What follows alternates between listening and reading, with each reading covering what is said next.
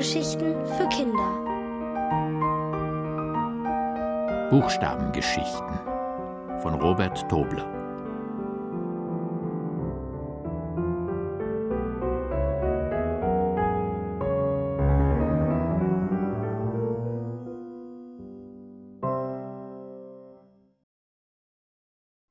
Das H. Es war vor langer Zeit lange bevor Hänsel und Gretel am Hexenhäuschen knusperten. Niemand kann sagen, vor wie vielen Jahren. Und niemand weiß genau, wo es geschah. Irgendwann hatte jemand eine großartige Idee. Vielleicht war es ein Mann, vielleicht eine Frau, vielleicht ein paar Leute zusammen. Aber jemand muss es gewesen sein, der den genialen Einfall hatte, man könnte für die Töne, die aus dem Mund der Menschen herauskommen, Zeichen kritzeln oder kratzen oder malen oder pinseln. Der oder die Erfinder hatten eine solche Freude an ihrer Entdeckung, dass sie es weitersagten. Oh, sagten die Eltern zu ihren Kindern und machten einen Kreis. Und wenn sie einen Strich zeichneten, schön gerade von oben nach unten, erklärten sie, das ist ein I. So entstand die Buchstabenfamilie, das Alphabet, von A bis Z, mit einer Ausnahme. Weil damals die Ortschaft Hohenaltheim und die Hansestadt Hamburg noch nicht existierten und der Himalaya noch keinen Namen trug, fiel es niemandem auf, dass das H fehlte. Die Menschen lebten ohne den Buchstaben H, ohne Hotels, ohne Haushaltsgeräte, ohne Hotdogs und ohne Hamburger. Es gab auch noch keine Rotstifte und deshalb auch keine Lehrer.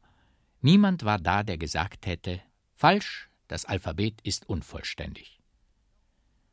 Doch es kam, wie es kommen musste.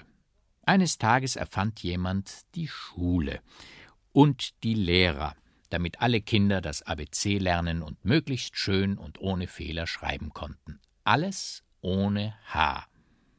Geschrieben wurde nicht in Hefte, die wären zu teuer gewesen, sondern auf Schiefertafeln. Wer einen Fehler machte, wischte mit einem Schwämmchen oder dem nassen Finger den falschen Buchstaben aus. Viel einfacher als mit Tipp-Ex oder einem Tintenkiller. Ruhe! brüllte der Oberlehrer in der Klasse und klopfte mit einem Stock auf den Tisch. Schreibt das ABC zweimal sorgfältig auf und wenn ihr fertig seid, das gleiche nochmals von hinten nach vorn. Auch zweimal, wollte die kleine Anna wissen. Die Antwort kam mit dem Stock, der zweimal auf das Pult schlug. Es wurde still im Zimmer. Dicht gedrängt saß eine große Schar von Kindern über ihre Schreibtafeln gebeugt. Die Kreiden kratzten. Das haben wir gestern schon gemacht, sagte Anna zu ihrer Nachbarin. Morgen und übermorgen dürfen wir dasselbe wieder tun, flüsterte diese zurück, wie mich das anödet.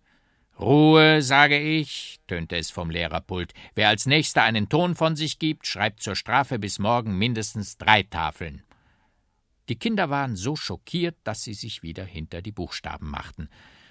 Nun auch noch das Alphabet rückwärts. Z, Y, X, W, nur ja keinen vergessen. Anna schaute nach vorn. Der Lehrer verzog sein Gesicht, er runzelte die Stirn, obwohl niemand gemuckst hatte. Kurz darauf rümpfte er die Nase. Anna gab den Nachbarn links und rechts einen sanften Stoß. Was ist mit dem Lehrer? Bald blickte die ganze Klasse gebannt nach vorn. Der Lehrer verdrehte die Augen, er begann den Unterkiefer zu verrenken, als ob er nach Luft schnappen wollte. Er schnitt eine fürchterliche Grimasse. Hatschi! hallte es wie bei einer Explosion durch das Zimmer. Den Kindern verschlug es für einen Moment den Atem. Anna fing als erste zu lachen an. Die anderen stimmten ein. Der Lehrer schneuzte umständlich seine Nase. Ha, ha, ha und hi, hi, hi. Die Schülerinnen und Schüler konnten sich kaum mehr erholen. Anna hob die Hand und fragte schüchtern den Lehrer, ob er denn nun bis morgen die Strafarbeit schreiben müsse. Der Lehrer verzog den Mund, überlegte kurz und sagte Genug für heute, Kinder. Ihr könnt nach Hause gehen. Er ärgerte sich, dass er in die eigene Falle getappt war mit seiner Androhung einer Strafarbeit, wenn jemand auch nur einen Ton von sich geben würde. Auf allen Tischen lagen Schiefertafeln vollgeschrieben mit Buchstaben. Ich soll eine Strafarbeit schreiben? Ich, der Lehrer? Er raufte sich die Haare und grübelte. Er nahm eine Kreide in die Hand. Er zeichnete ein paar Striche, wischte sie wieder aus. Er machte einen neuen Versuch. Nach zwei Stunden jubelte er. Ha! Das ist der Buchstabe, der noch gefehlt hat, der Buchstabe, den man kaum hört. Jetzt kann ich Hatschi und Hihi, Haha richtig schreiben. Ein lustiger Buchstabe. Seltsam, dass niemand früher auf diese Idee kam. Er schrieb seine Tafel voll hinten und vorn. Er nahm eine zweite.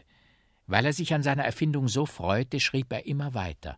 Er holte die Tafeln seiner Schüler. Er suchte möglichst viele Wörter, die mit einem Hauch beginnen. Halli, Hallo, hin und her, hinauf und hinunter, sogar aus der Anna machte er eine Hanna. Es begann zu dunkeln. Er zündete eine Kerze an. Plötzlich huschte ein boshaftes Lächeln über sein Gesicht. Weil man das H ja kaum hört, könnte man es auch an anderen Stellen einsetzen, nicht nur am Anfang eines Wortes. Aber auch nicht jedes Mal. Nur dann, wenn es mir passt. Zur Abwechslung, damit das Schreiben etwas schwieriger wird. Lehrer wird zum Beispiel mit einem E und einem H geschrieben und Lehr hat zwei E. Bis in den Morgen tüftelte er. Mit einem hämischen Hihi sank er in Schlaf.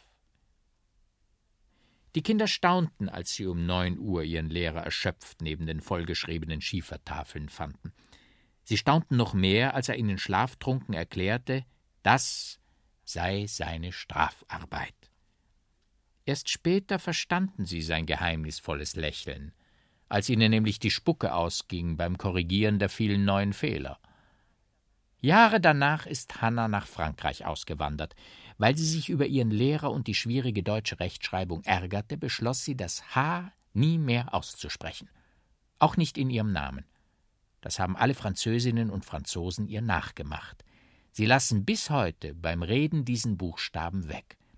Wenn Sie nach Deutschland kommen, suchen Sie ein Hotel in der Hansestadt Hamburg, essen Sie eine Eise Wurst oder einen Hamburger, den Kindern erzählen sie von der Echse und von Hänsel und Gretel. Schade, dass der Erfinder des H das nicht mehr hört.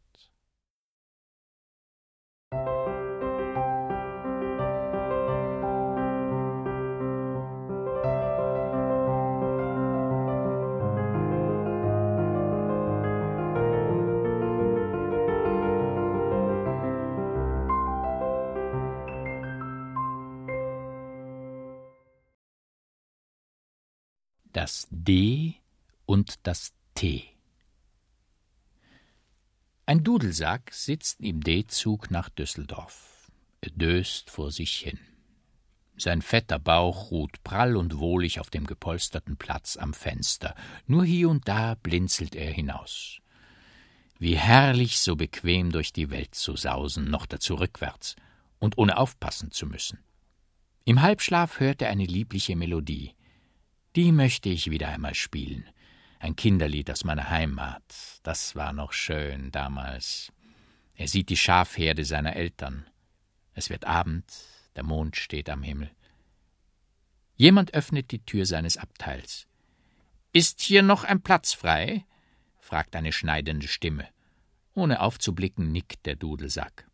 Das Lied in ihm verstummt, die Schafe am Fuß des Hügels verschwinden, der Mond über dem schottischen Hochland ist weg. Der Dudelsack schlägt ein Auge auf und bald darauf sein zweites. Warum muss diese Person ausgerechnet bei mir einsteigen? Der Zug ist ja halb leer. Ich will jetzt meine Ruhe haben, denkt er. Und er versucht weiter zu träumen. So sehr er sich Mühe gibt und die Augen fest zudrückt, seine Schafherde kommt nicht mehr auf die Weide, der Mond geht nicht mehr auf. Genau mir gegenüber muss diese Person sich hinsetzen, als ob es nicht genug andere freie Plätze gäbe. Aber ich lasse mich nicht stören, die soll ja nicht meinen. Der Dudelsack atmet tief ein und denkt an sein schönes Zuhause. Aber das ist jetzt sehr weit weg, und jemand, der ihn stört, sitzt ganz nah. Ich werde bald am Ziel sein, tröstet er sich. Sie fährt dieser Zug nach Düsseldorf? fragt sein Vis-à-vis. -vis. Der Dudelsack erschrickt. diese schrille, durchdringende Stimme, so wichtigtuerisch. Er nickt und sagt, Sie müssen mit mir nicht so laut reden, ich bin nicht schwerhörig. Passt Ihnen etwa meine Stimme nicht? Sie wären der Erste. Ich gebe heute Abend ein Konzert, ich bin eine Solotrompete. Bolzengerade sitzt sie da. Sie glänzt, als ob sie aus reinem Gold wäre. Herablassend schaut sie auf den ledernen Dudelsack mit den abgegriffenen Holzpfeifen. Sie brauchen keine so hohen Töne anzuschlagen, ich kann auch als Solist auftreten und dazu noch mich selber begleiten. Er bläht sich voller Stolz. Huh, wie falsch Sie klingen und unten immer gleich, höhnt die Trompete. Sie beleidigen meine Ohren. Und Sie machen mir mit Ihrem penetranten Geschmetter das Gehör kaputt, wehrt sich der Dudelsack. Sie können sich ja woanders hinsetzen, entgegnet die Trompete schnippisch. Ich war zuerst da. Was bilden Sie sich eigentlich ein? Der Dudelsack zittert vor Aufregung. Wissen Sie, mit wem Sie es zu tun haben? Die Trompete macht eine kurze Pause und setzt feierlich ein. Ich spiele vor Staatspräsidenten und Generälen. Bei wichtigen Anlässen gebe ich den Ton an. Genau, wirft der Dudelsack ein. Sie sind ein Angeber, ein elender Wichtigtuer, wie er im Buche steht. Das müssen Sie mir sagen, Sie jämmerlicher Ledersack mit lotterigen Hölzchen dran? Ich bin aus unverwüstlichem Material. Ich bekomme keine Beulen wie Sie, wenn ich irgendwo anstoße. Wann hatten Sie Ihren letzten Blechschaden? fragt der Dudelsack giftig.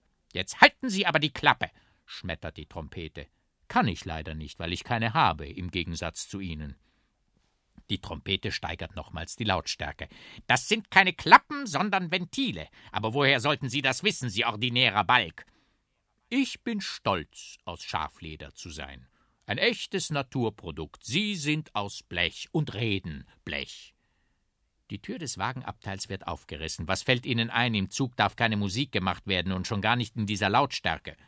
Ein Mann, vermutlich von nebenan, hält sich am Türgriff und blickt abwechselnd auf den Dudelsack und die Trompete.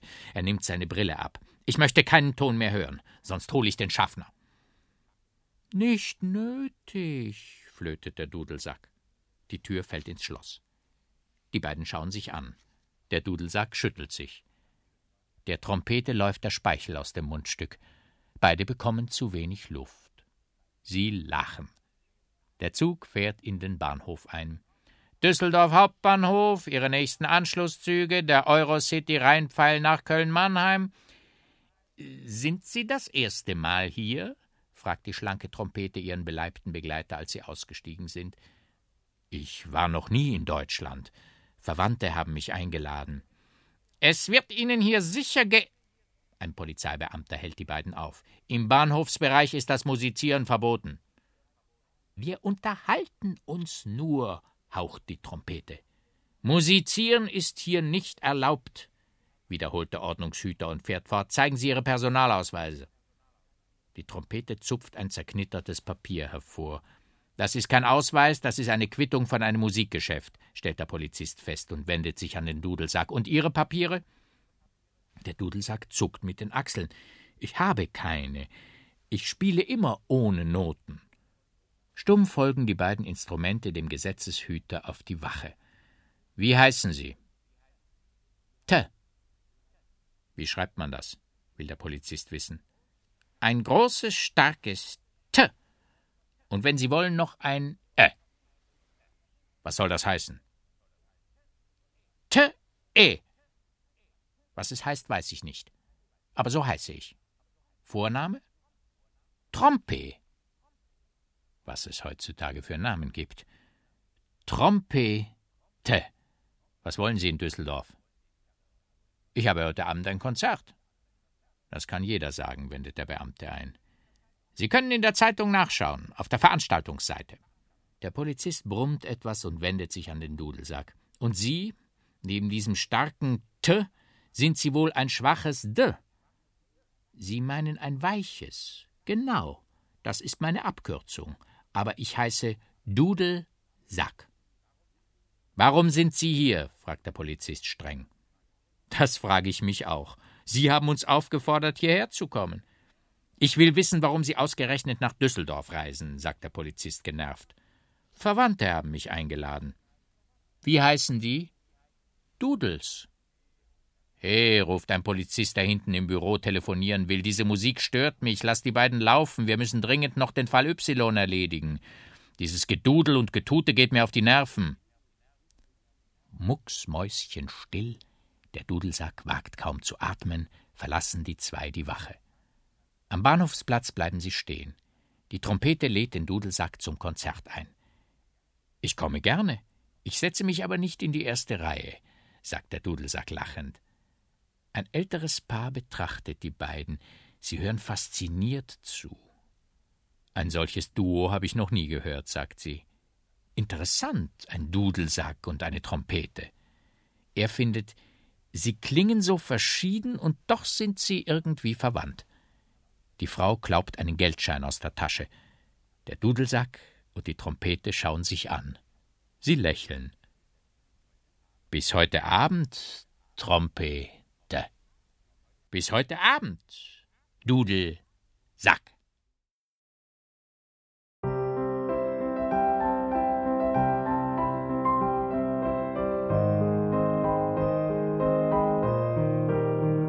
Ihr hörtet Buchstabengeschichten von Robert Tobler.